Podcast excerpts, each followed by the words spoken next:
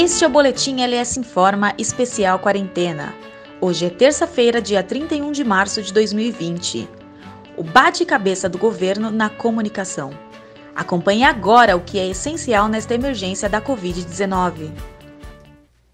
Em épocas de incertezas e de pouca previsibilidade, o desafio de comunicar o que está acontecendo é estratégico para a população e para a retomada dos negócios.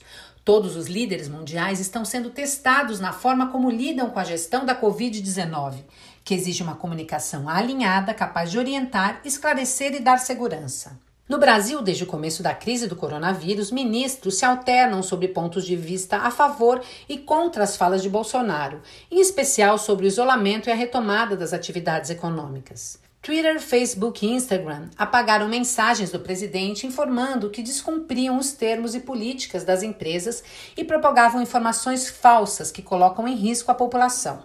Bolsonaro foi o segundo governante mundial a ter um conteúdo apagado pelo Twitter em época de Covid-19. Maduro, da Venezuela, havia sido o primeiro a divulgar uma receita caseira para combater o vírus. Ontem, o governo federal anunciou que vai centralizar as informações do Palácio do Planalto, inclusive as de saúde. Estamos vivendo a primeira epidemia na era digital. E qualquer pessoa, especialista ou não, pode fazer uma live, um vídeo e passar para a frente via celular. O Palácio do Planalto terá de seguir as determinações das plataformas, que até então permitiam todos os golpes baixos dos usuários, incluindo ofensas, ameaças, entre outros, sem nenhum tipo de sanção. Agora, com a Covid-19, um conteúdo maldito pode ser fatal e isso vale para pessoas, governos, empresas e associações de classe.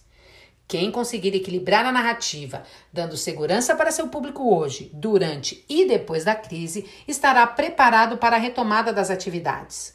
Lideranças e organizações precisam manter o relacionamento e passar confiança para clientes, consumidores e cidadãos, sem bate-cabeça. Eu sou a Larissa Skeff, que assino esse boletim com Armando Linhares Medeiros e Paula Quintas, da equipe LS Comunicação. Obrigada pela audiência e se cuidem.